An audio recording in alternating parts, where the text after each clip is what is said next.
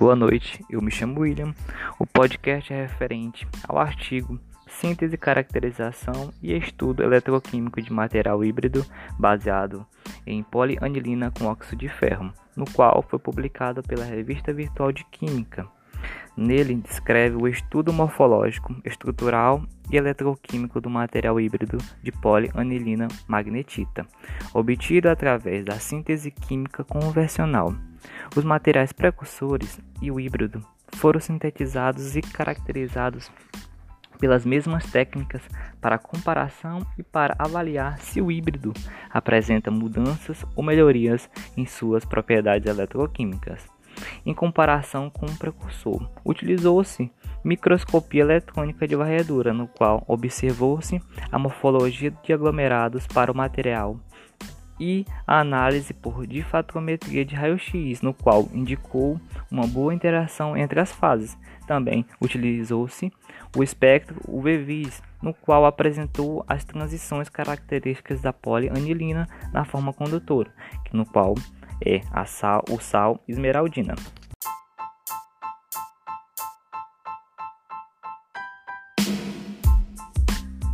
Os polímeros intrinsecamente condutores são muito utilizados nesse tipo de processos porque eles têm alta condutividade elétrica e são governados pelos sistemas de ligações pi conjugados ao longo da cadeia polimérica, no qual destaca-se propriedades eletroquímicas, alta condutividade na forma dopada, facilidade de polimerização e de dopagem, boa estabilidade em condições ambientes, baixo custo de monômero, estabilidade do material híbrido obtido quando da incorporação de partículas inorgânicas na matriz polimérica.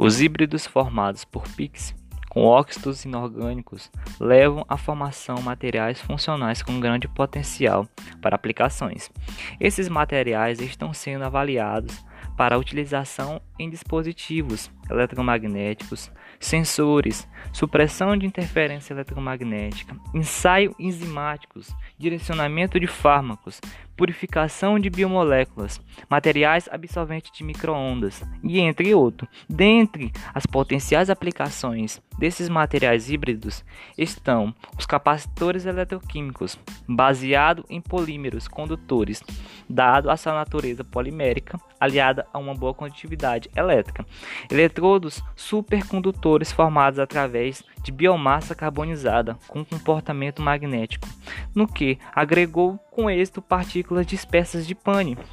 revestimento de aço carbono com filme fino de nano híbrido de pane,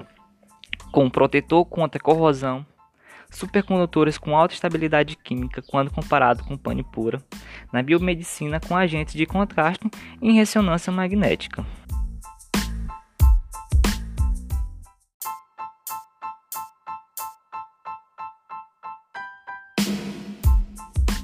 Os resultados obtidos através da síntese por via química convencional apresentam várias vantagens, como rota trivial e facilmente reprodutíveis, tornando a mais viável para a produção em larga escala, além de apresentar bom rendimento, gera pequena quantidade de resíduos e os materiais são obtidos na forma sólida, podendo ser armazenados facilmente sem perder suas características intrínsecas.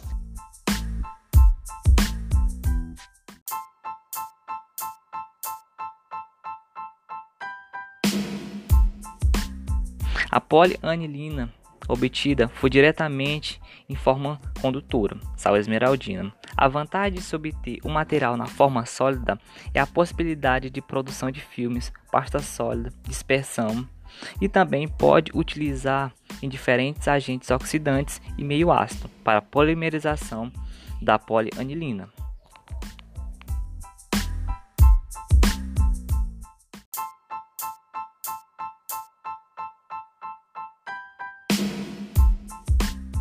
Em razão das vantagens anteriormente apresentadas, descreve-se a preparação via polimerização oxidativa, e a caracterização de um material baseado em polianilina magnetita, com o propósito principal de se avaliar comparativamente o híbrido com seus precursores, buscando melhorar a estabilidade térmica e eletroquímica.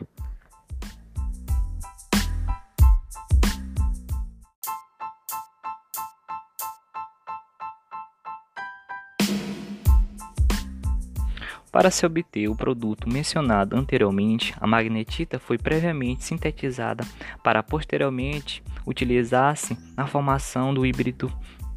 dióxido de polianilina e foi escolhida pelas suas propriedades químicas, físicas, morfológicas, que a torna muito interessante do ponto de vista científico e tecnológico, além da facilidade de obtenção por síntese química